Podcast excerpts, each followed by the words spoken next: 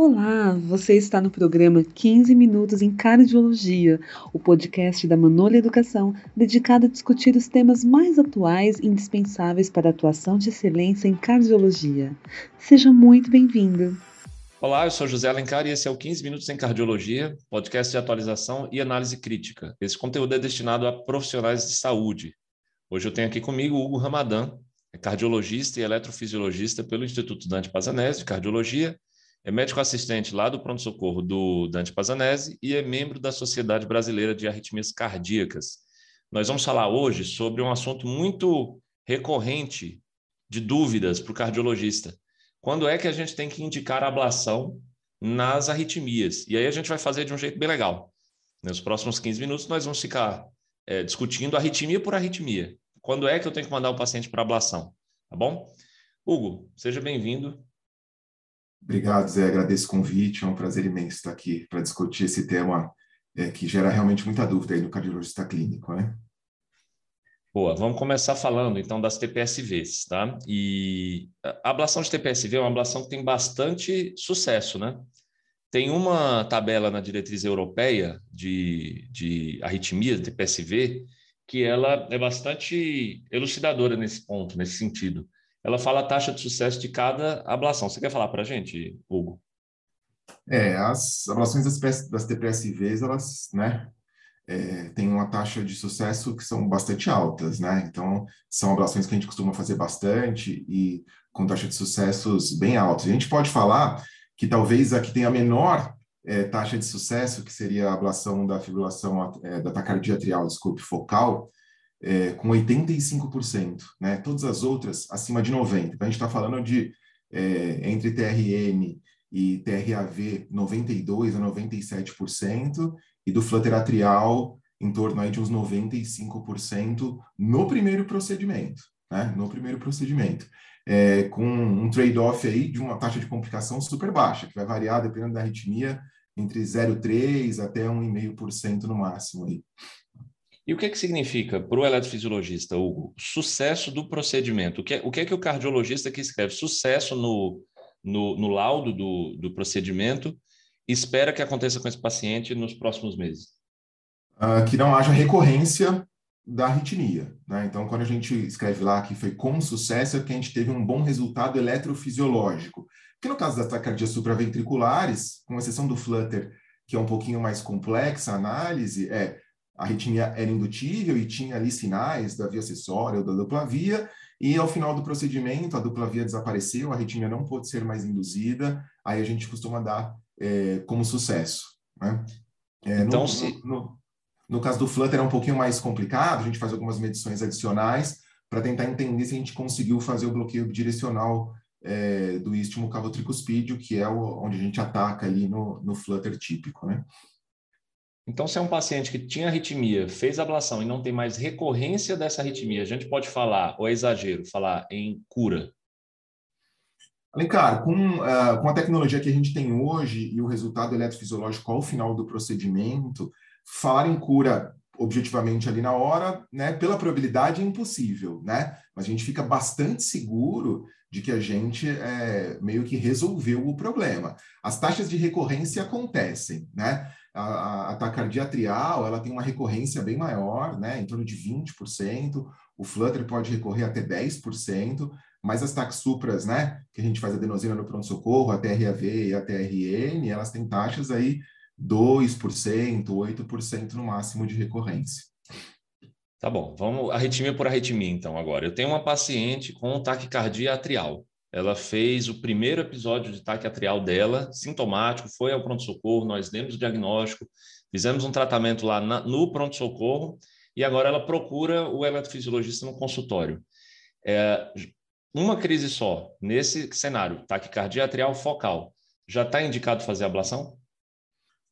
como classe 1, não, né? A gente sempre tem que levar o desejo do paciente em consideração, é, mas aí com uma crise única, primeiro é o segmento clínico, eventualmente já alguma medicação, e no caso de recorrência, ou no caso daquele tipo de taquicardia atrial, né, que é incessante, fica direto, nada melhora, aí a gente vai fazer a ablação, a indicação classe 1, da ablação se recorrência ou se incessante, né? É, se não for isso, a gente vai tentar primeiro é, a droga, né, a medicação, se o paciente desejar e se ele aceitar esse tipo de tratamento.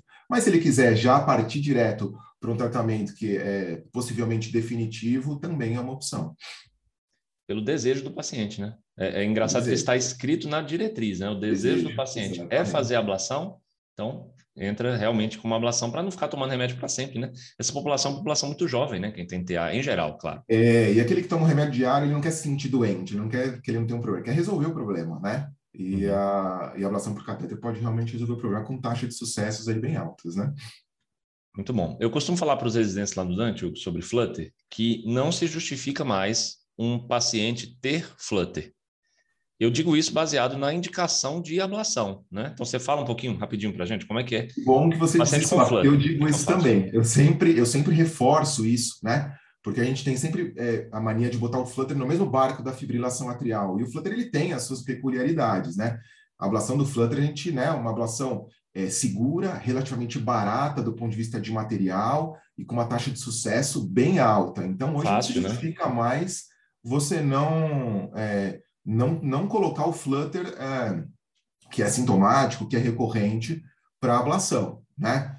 Crise inicial, crise única, eventualmente coração normal, dá para observar, dá para botar é, alguma medicação, mas, de novo, né? Se o paciente quiser e desejar, já dá para partir, com primeira linha pós-primeira crise, pós-primeira crise para ablação é, por catéter. Claro que aqui a gente está falando do, do istmo, do, do flutter, que é dependente do istmo cavotricuspídeo, que é uma ablação mais simples, né? E tecnicamente mais fácil. Quando a gente fala é, do flutter é, não dependente do istmo, são ablações mais difíceis, e aí o centro, né? O operador tem que ser um pouco mais experiente para conseguir uma boa taxa de sucesso.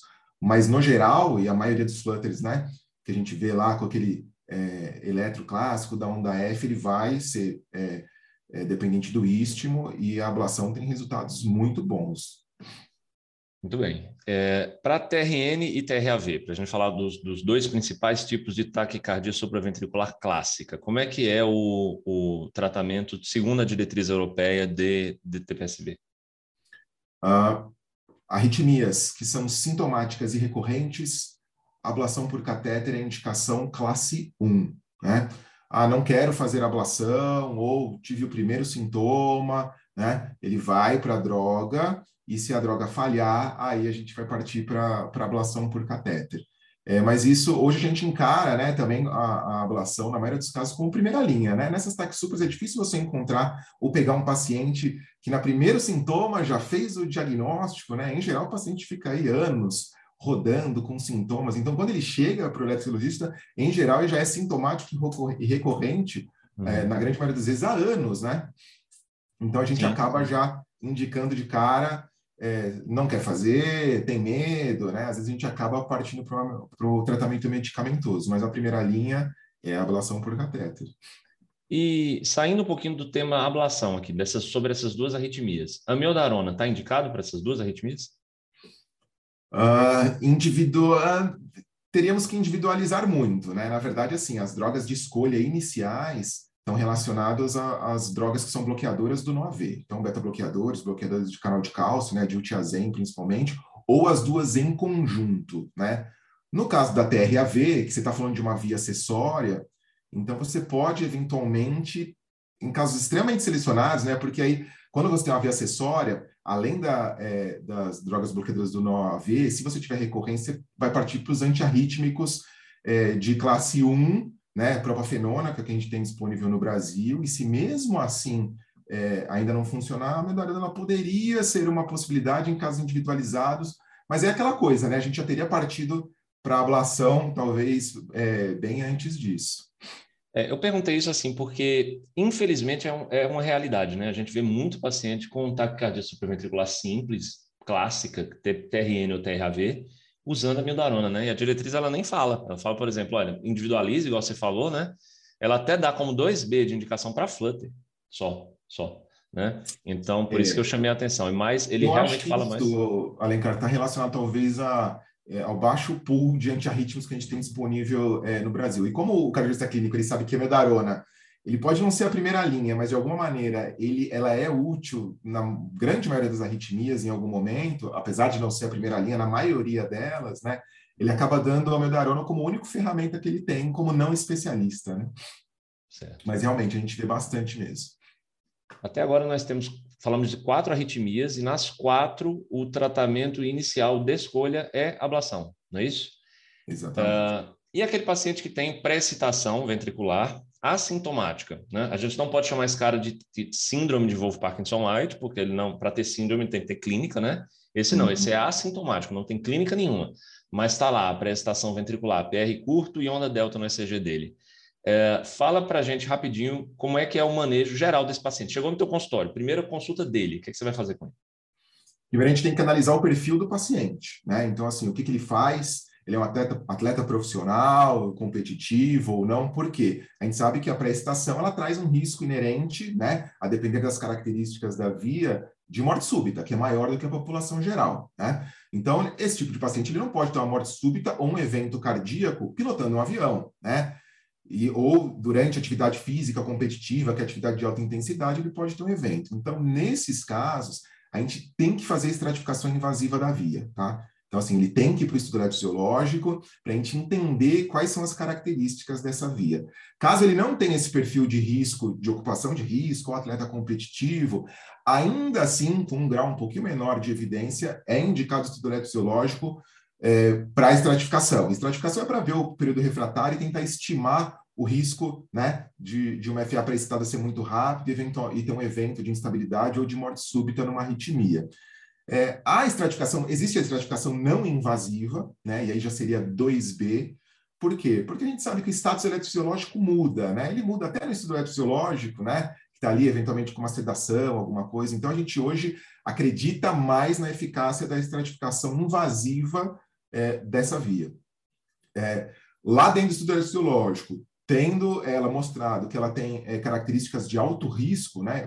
Leia-se um período refratário muito curto, é, aí a gente vai partir como classe 1 de indicação já para ablação por catéter dessa via. Né? Se essa via parecer uma via mais boba, é, a, você pode sim indicar a ablação, aí seria 2B, ou também, eventualmente, você poderia optar por, é, é, pelo segmento clínico e ver como que a coisa vai desenrolar ao longo do tempo, se ele vai ou não se tornar sintomático, enfim, é, tentar levar clinicamente isso aí. Mas já estando lá dentro, né, e a depender do posicionamento da via, é difícil você partir é, de um estudo, ver a via, estratificar e, se for num lugar tranquilo de fazer ablação, não fazer ablação. A maioria dos eletrologistas vão optar por fazer ablação, né? Dependendo do local da via também, né? Às vezes a via é. acessória está assim, uma lateral esquerda que está muito, muito boazinha para fazer uma transeptal, já chegar lá perto, muito fácil, né? exatamente. né? Então, se for bem favorável, é... você está lá com uma pararriciana, não tem porquê, né? Uma via boba, não tem por que você arriscar. Ou mesmo, às vezes, você está tendo dificuldade técnica, né? Às vezes a via parece fácil e você tenta, tenta, tenta, tenta e não está conseguindo. Quer dizer, será que vale a pena você forçar e, e né, insistir ali, talvez aumentando o seu nível de complicação por uma coisa que talvez não tenha tanto risco assim? Acho que é mais essa análise ali no intraoperatório que a gente tem que ter. É, o legal dessa, dessa indicação da diretriz é que ela botou como 2A uma indicação mais forte fazer estudo eletrofisiológico para estratificação de risco do que o teste não invasivo, que ficou com 2B. Deu uma força maior, né? Isso porque, Exatamente. próximo da, da saída da diretriz, saíram alguns registros que mostraram que não havia uma correlação muito boa entre o que a gente achava que havia, né? De fazer, por exemplo, um teste ergométrico, ver quando é que a via acessória aparecia, calcular o período refratário da via, de maneira não invasiva. Como não tem, assim, tanta correlação, acabou que a diretriz deu uma indicação um pouco menor para não invasiva. Vamos falar agora de TV. É... Hugo, se eu tiver um paciente com um ataque cardíaco ventricular sustentada, eu pesquiso doença cardíaca estrutural nele, porque é isso que a gente tem que fazer, né? E eu encontro, ele é estruturalmente doente, seja isquêmico, seja dilatado. O que, que vai ser a primeira indicação? Vai ser CDI, ablação? Existe algum cenário em que dá para pensar nas duas coisas já de uma vez, ablação mais CDI? Como é que é o manejo desses pacientes? É, a gente tem que ver a questão da tolerância da arritmia primeiro, né? Se é, ele, a arritmia for bem tolerada, a ablação por catéter ela é uma possibilidade em detrimento do implante do CDI. É, se ela for mal tolerada, instável, a gente vai sim ter que partir para é, a indicação de CDI, né? Uh, isso especialmente naquela que é isquêmica, né? Na não isquêmica, a gente vai fazer é, é, o implante CDI e, num segundo momento, eventualmente, a gente pode pensar é, na terapia ablativa como diminuição das terapias do CDI. Acho que esse é o, é o principal caminho que a gente costuma seguir. Né? Então, nas pacientes que vão para a indicação do CDI, é, a gente observa, né, vê, trata clinicamente, se eles começarem a tomar choque, em geral, a gente vai partir é, para ablação desses pacientes na tentativa de, é, de evitar choques futuros, né? E, eventualmente, em algum momento, alguns estudos estão aparecendo que até começam a demonstrar, eventualmente, mudança de mortalidade, de internação e outros desfechos, né? Acho que o raciocínio aqui é assim: se eu não consigo reduzir a mortalidade desses pacientes, e o CDI consegue, né? Então, tenta dar um, um impacto maior, uma força maior para o CDI do que da ablação, e a ablação fica para os recorrentes, né? Recorrente já em uso de amidarona, beta-bloqueador, sotalol, aí a ablação pode ajudar diminuindo novos episódios de arritmia. E o que você falou, o estudo, a gente até já comentou aqui num outro episódio do podcast, foi o Partita Trial, né? Então, para quem quiser saber mais sobre o Partita, dá uma olhadinha no episódio 2 desse podcast lá, que são os, o resumo que eu fiz dos trials que foram lançados no ACC desse ano, e lá eu falei do Partita. É, resumidamente aqui, bem rápido, esse era um trial que tentou testar, a gente começar já uma, uma, uma ablação do foco de TV logo no primeiro choque de CDI que esse paciente tem, né? Versus não fazer isso. Não foi um estudo é, de vida real porque não usou drogas antiarrítmicas no outro braço. Então acabou que não, a gente ainda não tem bem essa resposta, mas quem sabe, né? A gente pode pensar que plausivelmente é interessante talvez fazer essa ablação de maneira mais precoce se ela não for, se ela não tiver muitas complicações associadas o que é um problema, porque na TV, em geral, acontece, né? O paciente acaba chocando no procedimento, é um procedimento muito mais complexo. Uh, vamos falar agora das idiopáticas. Idiopática, para quem não sabe, é aquela arritmia ventricular que não é associada a uma cardiopatia estrutural ou uma canalopatia. E aí, nessa, nesse tipo de arritmia, é o CDI ou é a ablação que tem mais força? É, com certeza a ablação, né? Quando não há cardiopatia estrutural, a, a, indicação do CDI ela é quase que inexistente, a não ser em casos muito selecionados. Mesmo com instabilidade, se você fizer uma ablação e tiver um bom resultado, né? A gente já meio que, entre aspas, garante, a gente nunca garante, né? Mas a gente é, consegue contraindicar o CDI. Então, a gente tem aí basicamente a via de saída, né? E a fascicular, que são arritmias que a gente consegue, através da ablação, controlar e controlar bem, né? É, e também tem indicação é, classe 1 se não for responsiva à droga, né? Então, assim, mesma coisa, droga, tentou, não respondeu, ou permanece sintomático, não tolerou a droga, aí a gente vai partir é, para ablação. Lembrando que a, a, via de saída, né, ela vai melhor com os beta-bloqueadores, bloqueadores de canal de cálcio, e a fascicular é o verapamil, né? Que ela é conhecida como verapamil sensível. Então, fez a droga, não funcionou, o paciente continua sintomático, aí a gente vai partir para ablação, e ablação, os resultados são bons, né? A mortalidade dessas arritmias, ela é, né? Ela é ínfima, né? Relacionado, assim, o prognóstico dessas arritmias de coração normal, mesmo que ventriculares, elas se assemelham, até certo ponto, às taxupras, né? Tipo TRN, TRAV, do prognóstico de longo prazo. Então, são arritmias mais tranquilas, então a gente vai partir é, para o tratamento de controle da arritmia, né? Medicação e é, é, a ablação num segundo momento aí. Desejo inicial do paciente também é uma possibilidade de, de preferência, né? E direto para ablação, que é uma, que é uma, é uma solução bem bacana aí, que o paciente se livra do remédio muitas vezes, né? Perfeito. Outro problema comum, recorrente no, no, consultório do cardiologista são as extrasístoles. Então, aquela pessoa que tem aquelas extrasístoles monomórficas lá no holter, sente ou não sente, é, é até sintomático ou não é sintomático. É, quando é que o eletrofisiologista indica ablação para esses casos?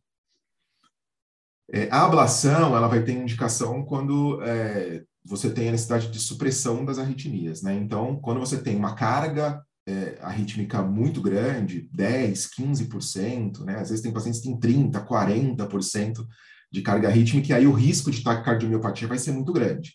Então, você precisa controlar essa arritmia de alguma forma, seja ela com a medicação ou seja ela com a ablação, né? É, a, a indicação da, da, da, medicação tem que ser uma medicação que vai né, sumir com a arritmia. Então, eventualmente, a gente tenta ali o beta-bloqueador ou um bloqueador de canal de cálcio, não resolveu, eventualmente a gente pode partir é, para medicações classe 1 ou 3 é, antiarrítmicas, mas aí a, a, ablação tem indicação também é, quando a, a, a medicação é mal tolerada, né, ou o paciente continua sintomático. Em caso de sintoma, a ablação é, tem indicação como primeira linha sempre, né? E a medicação, assim, em caso de sintomas, cargas muito grandes, a gente vai tentar a medicação se não tolerar a ablação. Muito bem. O muito grande é, é controverso na literatura, né? Pela diretriz americana, é. ele colocou maior ou igual a 16%. Pois é. Alguns, é, a partir de 10% já costumam ficar meio, meio com medo. O que a gente sabe é que quanto maior a carga, né? porque é uma, é uma variável contínua, né? Quanto maior a carga, maior a chance de complicação relacionada à arritmia. Então, realmente, você cortar um número ali é um negócio muito, muito complicado, né? Tem pacientes com carga menor, vão fazer um ataque cardiomiopatia, 10, 12%, e tem pacientes que às vezes passam a vida com 30%, sem sintoma, sem dilatar o coração, né? Perfeito. Muito bem, agora sobre FA, Hugo. O, a ablação de FA, ela tem a, o potencial de, num paciente que tenha o coração normal, tá? Reduzir a mortalidade dele ou só melhorar os sintomas? Uh, os estudos mostram que existe uma tendência à diminuição de mortalidade em subgrupos específicos, né? Os estudos de FA, no geral, eles costumam ser muito problemáticos por diversos motivos, né? Crossover, taxa baixa de eventos, né? É, eventos abaixo do esperado. Então, a, a gente entende que hoje, para casos específicos, a fibrilação atrial, sim, ela pode diminuir a mortalidade, especialmente naqueles que têm fração de injeção reduzida, né? Pacientes com ICC e fração de injeção reduzida, é, e naqueles pacientes em que a arritmia ela é pega numa fase precoce, né? Aí alguns estudos mostraram esse tipo de é, de correlação, mas ainda sob o cenário de muitas críticas né, em relação aos desenhos e, ao, e aos desfechos dos, dos estudos que mais recentes aí de 2019, 18 para cá, né? Na IC foi o estudo Castle, né? Então está bem, está bem definido mesmo. Castle o... e o ataque, né? O... Agora, o paciente que não tem, então, uma, uma disfunção de ventrículo esquerdo, como não há uma redução de mortalidade ainda assim documentada na literatura e, e não é um consenso, a gente indica essa ablação mais para redução de sintomas do paciente. Então, você acha certo a gente falar que, bom, se um paciente está com fibrilação atrial e está assintomático, a ablação ela não é necessariamente o ou, ou não é nunca o tratamento de escolha ou tem alguma coisa diferente aí no que eu falei? Na verdade, se o paciente está assintomático, né, a, a, a, as últimas diretrizes elas focam mais no controle até da, é, do ritmo, ou desculpe, da frequência, do que o controle do ritmo. Né? A FA ela é a melhor ferramenta que a gente tem hoje em relação ao controle do ritmo. Os pacientes assintomáticos, com crises paroxísticas, né, é, ou mesmo persistentes, que não têm sintoma, a diretriz, especialmente a europeia de 2020, que a gente tem, ela dá uma preferência para o controle é, da frequência e não tanto do ritmo. Então, a ablação da fibrilação atrial, ela tem... É, é, ela perde força porque ela é uma estratégia de controle de ritmo, né?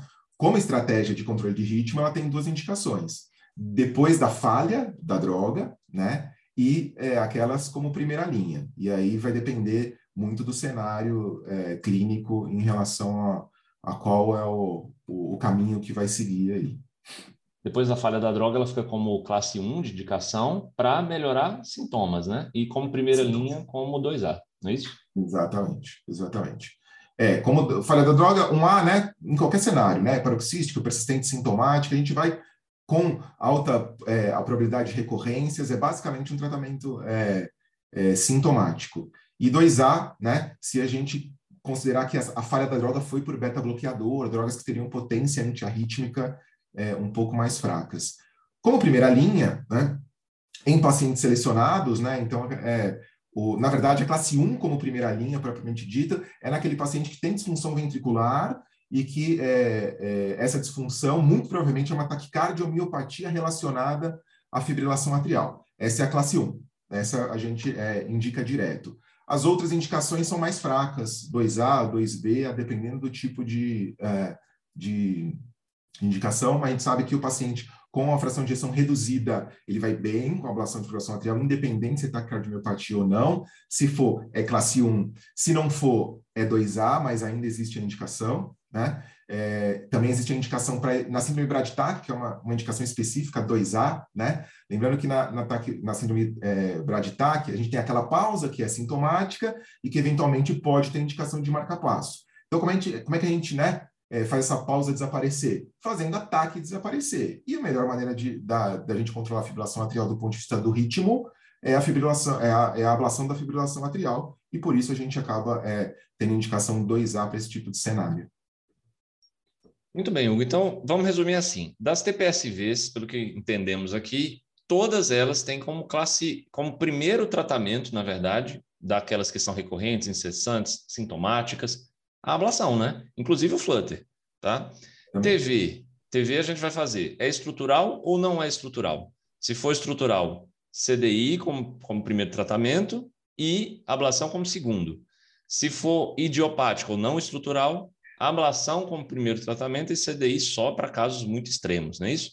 E para terminar, FA, paciente que está sintomático como uh, falha de tratamento farmacológico, classe 1, e o paciente como pra, uh, com FA sintomática e primeira indicação, classe 2A. E agora, para o paciente, você acabou de falar que é aqui, é, agora, do paciente que tem insuficiência cardíaca, aí também pode ser classe 1, se suspeito, que é taquicardiopatia ou classe 2A até para melhorar os sintomas do paciente. É isso? Concorda com o resumo? Concordo, eu acho que é isso aí, bem, bem direto, bem objetivo. A ablação ela tem muito mais indicações do que os cardiologistas clínicos pensam e acabam indicando, né? O pessoal sempre vai na medarona, no beta-bloqueador e vai segurando, quando o paciente poderia muitas vezes estar numa situação muito melhor, com menos remédio, menos sintoma, menos internações e eventualmente até diminuindo mortalidade. Perfeito. Muito bem, pessoal. Então era isso. É, a gente fica por aqui para esse podcast. Muito obrigado pela tua participação. Pode dar tuas palavras finais. Agradeço muito, um prazer aí. Espero ter esclarecido algumas coisas é, para o cardiologista clínico, que isso é uma dúvida que paira dentro da cabeça do residente, dos acadêmicos e do cara até que já tem uma certa estrada dentro da cardiologia clínica. Obrigado, Valeu, pessoal. Até a próxima. Até. Você acabou de escutar 15 Minutos em Cardiologia, um podcast da Manola Educação. Obrigada por sua audiência. Visite nosso site e descubra os conteúdos, cursos e livros mais relevantes para a sua área. www.manole.com.br